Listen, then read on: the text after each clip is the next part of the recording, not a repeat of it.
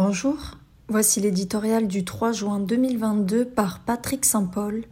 Quelle victoire 100 jours de guerre en Ukraine ont changé le monde. Attaquée à leurs frontières par Vladimir Poutine, l'Europe, jusqu'alors divisée, et l'OTAN, que l'on disait en état de mort cérébrale, ont eu un sursaut salutaire. Au lieu de se fracturer ou de se dérober, comme l'espérait le maître du Kremlin, l'Occident a fait bloc face à la barbarie des soldats russes, qui bombardent des immeubles de civils et des hôpitaux, violent, assassinent et pillent, poussant vers l'exil des millions d'Ukrainiens. L'Occident ne pouvait rester les bras croisés face à cette brutale remise en cause de l'ordre international et de la sécurité mondiale.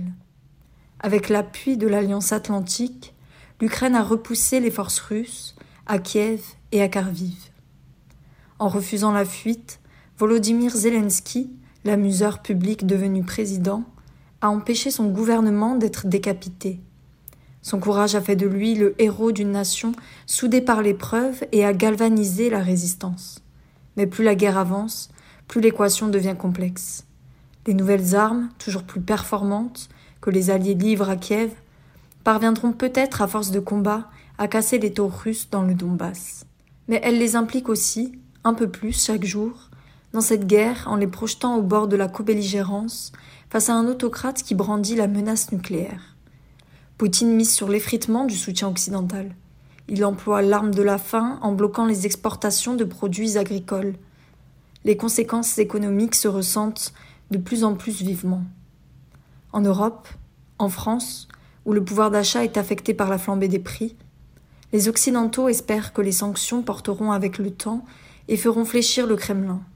Ils se disent prêts à soutenir l'Ukraine jusqu'à la victoire, au nom des principes démocratiques que la Russie sape à coups de canon et de fake news. L'heure, pour l'Occident, est venue de se demander quelle victoire il veut.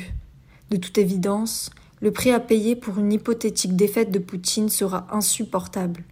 À lui donc d'esquisser une sortie par la négociation, acceptable à Moscou et à Kiev.